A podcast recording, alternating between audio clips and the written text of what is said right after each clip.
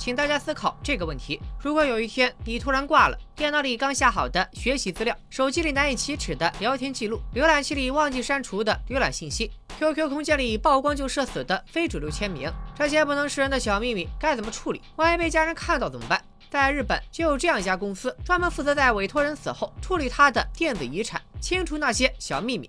大家好，我是戴眼镜拿着话筒的来撒片片。今天我要给大家解说的是由菅田将晖和山田孝之主演的高分悬疑犯罪剧《人生删除事务所》。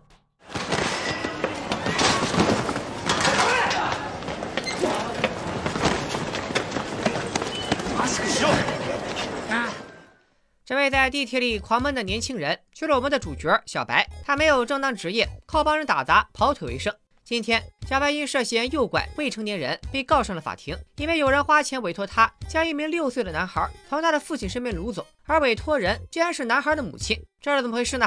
原来孩子的母亲长期遭受丈夫家暴，逐渐染上了酗酒的恶习，被强制入院治疗。都说虎毒不食子，没想到失去家暴目标的丈夫竟然将拳头挥向了亲儿子。妻子得知此事，想过报警，可警察不相信酗酒者的证词，孩子迫于父亲的淫威，也是啥都不敢说。绝望的母亲只好找到小白，求他挽救自己的家庭。于是小白灵机一动，想出了一个绝妙的点子，那就是绑架。这样做既可以帮男孩脱离家暴，还能看到警察追捕绑匪。又能意识到大家都在保护他，自然会对警察说出实情。尽管自己出不起律师费，有可能会面临牢狱之灾，但是听到男孩脱离父亲魔爪的消息后，小白还是露出了会心的微笑。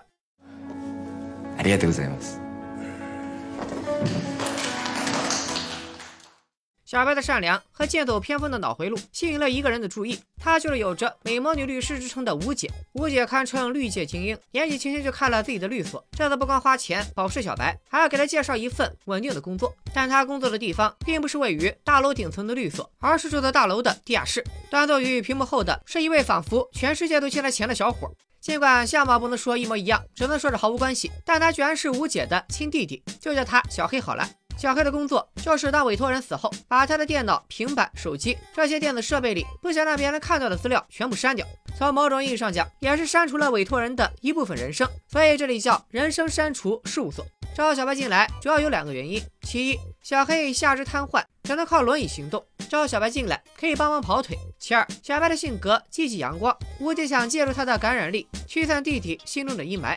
我们就以手机为例，一般委托人会留下姓名。生日、电话和地址，在手机里安装小黑睡的 APP。一旦手机待机状态超出了委托人设定的期限，小黑就会收到警报。他要用各种手段确认委托人是否死亡。要是人好端端的没事，就是一场误会；要是不幸身亡，就要删掉他指定的档案。有吴姐在律所做信用担保，委托人不用担心小黑拿钱不办事，包他走得放心，走得舒心，不必亲自诈尸。先来看看私密档案删干净了没有。要完成如此艰巨的任务，要有灵活的大脑。小黑决定考考小白。就在刚才，一个叫三十学的委托人电脑四十八小时没开机，刚好有一位同名的导演离世，报上还登了他的讣告。同名同姓的可能性微乎其微，但不代表没有。小白要用一通电话确认委托人是否已经死亡。一般遇到这种情况，人们都会伪装成死者的亲朋好友。可小白另辟蹊径，谎称自己是委托人的债主，打电话催债，果然得到了三十学的死讯。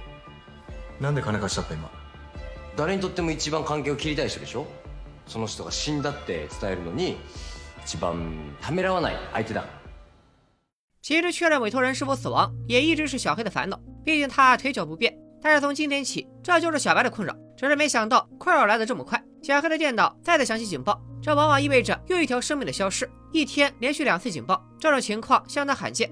委托人名叫安刚，他的职业说好听了是勇于揭露丑闻的周刊记者。说难听了，就是博人眼球的狗仔队。安刚的电脑和手机已经三十六个小时没有操作过了，这对一名记者而言实属反常。小白先拨打安刚的手机，打算故技重施，却始终无人接听。他又谎称是安刚的线人，联系上周刊的同事，得知安刚从前天起就没来上班，远程确认的路子就此中断。看来小白还是得亲自跑一趟。时间的所有相遇都是久别重逢，看似性格迥异的二人，初次见面就摸索出了最高效的合作方式。小黑负责技术攻坚，小白则负责打电话和跑腿。小白顺着地址偶遇了安刚的老婆孩子，他巧妙地运用安刚留下的生日和记者特殊的工作性质，假扮成安刚的同事兼迷弟，成功卸下了安刚妻子的防备。原来安刚夫妇早在半年前就已经分居了。安刚梦想成为揭露现实的自由记者，可为了养家糊口，却只能写绯闻和丑闻，每天都在被现实和理想的差距折磨，一蹶不振，借酒消愁，最终被妻子赶出了家门。但是安刚年幼的儿子小安却一直以父亲为榜样。安刚临走时告诉小安，他要去追一个大新闻，揭露坏人丑恶的真面目，还许诺在小安生日那天送他一副望远镜当礼物。在他回来之前，小安就用父子俩一起做的弹弓守护着这个家。现如今，安刚住在一间破出租屋里，按门铃没人回应，大门居然没锁。小安心里顿时升起一股不祥的预感。他推门而入，十几平米的空间尽收眼底，鞋子还在门口，说明安刚应该在家。可屋里空空荡荡，除了桌上已经开了瓶的酒，哪有半点有人居住的迹象？那么安刚究竟在哪儿呢？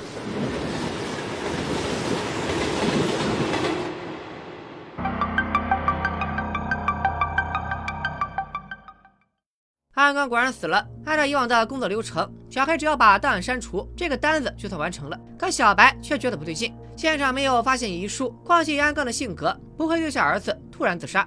他的死很可能和正在追的新闻有关。他要删除的档案里也许藏着线索。此案的真相不仅关乎一位记者的清白，还会影响小安的一生。小黑搞不懂为啥小白会如此关心只有过一面之缘的孩子，但他实在拗不过小白，还是打开了档案。里面的内容看似平平无奇，除了些花边新闻，就只有一个日程表，记录着安刚这个月的行程。小白发现，他竟然去城南警署和一个叫勋的人见面。上网一搜，发现二人曾是大学同学。小白再次发挥特长，给大学人事处打电话，粗着嗓子谎称自己是这所大学的毕业生，顺利骗到了学生通讯录。原来勋并不是警察，而是城南警署会计科的职员。小黑发现安刚的文件夹里还有个隐藏文件，里面是安刚采访勋的录音，内容非同小可。如果安刚是被人谋杀的，那勋恐怕也凶多吉少。他赶紧提醒小白多加小心，因为小白根据通讯录来到勋的家门口，按下了门铃。好在有人应门，看来勋还没有遭毒手。可小黑却大惊失色，让小白快跑，因为勋是个女人，而应门的分明是个男人，他很可能就是杀害安刚的凶手。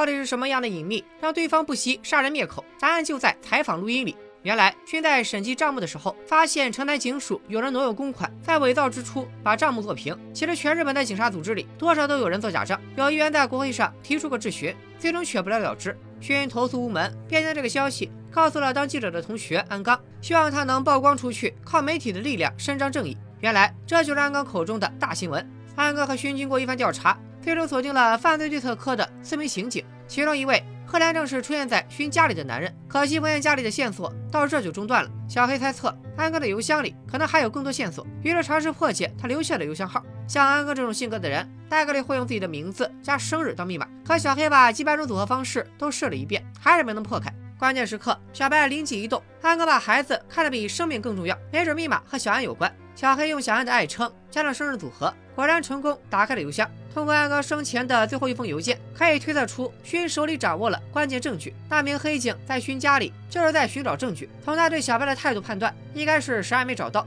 当务之急是抢在黑警之前找到勋。小黑随手黑进了信用卡公司的服务器，通过信用卡消费记录锁定了勋躲藏的酒店。可终究还是晚了一步。四名黑警已经抵达酒店，两人留下封锁酒店前门，另外两人前往勋的房间。那么问题来了，如何在不惊动黑警的前提下隔空说服勋逃跑呢？答案是邮件，来自死者的邮件。小黑登录安哥的邮箱，给勋发去示警信息，并引导他从后门离开，显然又显得躲过了围捕。勋果然如小黑所料，收集了大量证据，但全都存在城南警署的电脑里。警务系统安保极为严密，不能连接外网传输档案，也不能用移动硬盘拷贝。这也就是为什么他没有邮件把证据发给安哥。遇到这种情况，要如何把档案拿出来呢？给大家三十秒时间考虑，待会儿揭晓答案。现在要回警局拿档案，无异于自投罗网。可黑白双煞，一个人畜无害，一个坐着轮椅，竟然就真的混进了警局。小黑在会计科楼层安装摄像头，然后独自离开。小白则潜伏在残障电梯里，等待夜幕降临。小黑通过监控确认会计科都下班了。小白收到信号，开始行动，用熏的员工卡打开密码门，动手拆卸电脑。这就是小黑的计划。既然网络和拷贝都不行，那就直接把硬盘拆了带走。然而计划没有变化快，小白携带的螺丝刀和机箱螺丝不匹配，拖慢了拆卸时间。与此同时，黑警四人组也来到了警局。原来他们记下了小黑的车牌号，发现车辆出现在警局附近，猜到他们会来偷档案，立刻赶来瓮中捉鳖。果然堵住了刚拆完硬盘还没来得及逃跑的小白。可惜他们还是低估了小白的运动神经。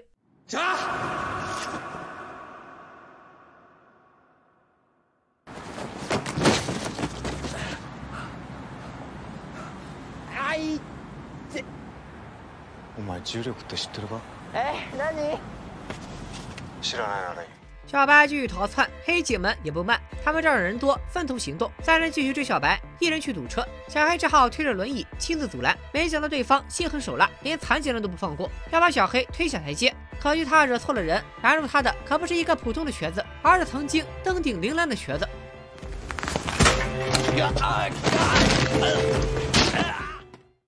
最终，涉案黑警被依法惩处，安刚的事迹也广为传颂。小白以安刚的名义送给小安一副望远镜作为生日礼物，这起委托似乎有了圆满的结局。但小黑瞒下了两件事：其一，安刚的文件夹里还有一张照片，其中出现了两位政府高官，可见挪用公款的行为牵扯太多。那几名黑警不过是被推上台前平息民愤的牺牲品，而他们背后的保护伞却依旧逍遥法外。其二，安哥在这起案件中扮演着孤军奋战的自由记者，其实他的另一重身份是为了出名，亲手捏造花边新闻的无良狗仔。在他的隐藏文件夹里，还有大量他设套陷害他人的证据，这些才是他想让事务所删除的秘密。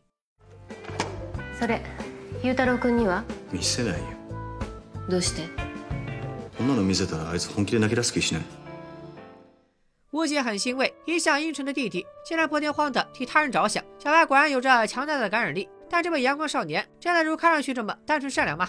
安刚的委托结束后，小黑暗中调查了小白的来历。就像小黑曾经是全国知名的不良少年，小白也有着不为人知的黑历史。他曾经是一名人民教师，却绑架了整个班级的学生当人质。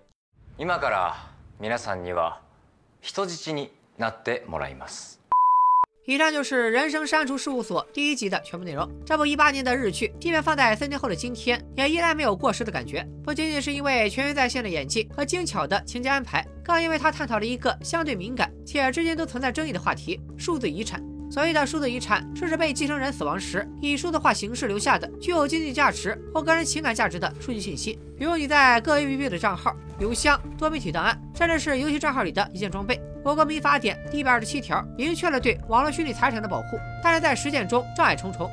首先，像 QQ、微信之类的账号，在申请账号的协议中明确认定，我们只有账号的使用权、归属和所有权归腾讯，平台有权收回。其次，数字遗产的继承经常会涉及隐私问题，很多类别的数字遗产都是由用户的行为所产生的，比如你的微博、空间说说、朋友圈，其中包含大量的用户隐私，很多的信息可能是逝者不希望别人知道的。如果这些信息被曝光，很有可能造成逝者在死后社死，是一种对逝者的不尊重。而人生删除事务所只存在于剧集当中，所以等不久的将来，数字遗产的继承确实有法可依了。我们就需要担心下一个问题：如何做好自己的数字形象管理？没人帮你删除秘密，维护形象全靠自己。英剧《黑镜》第二季的第一集马上回来，讲述了用虚拟档案复活男友的科幻故事。你也不希望将来技术成熟了，亲朋好友用数字足迹复活出来的你，是个在网上重拳出击、充满对生活抱怨的键盘侠吧？你永远不知道明天和意外哪个先来，所以定期清理自己的互联网不当言论，某些不应当出现的多媒体资料，要么及时删除，或者干脆别存。要么就藏在永远不会被发现的地方，该设密码的设密码，这些都是必修课。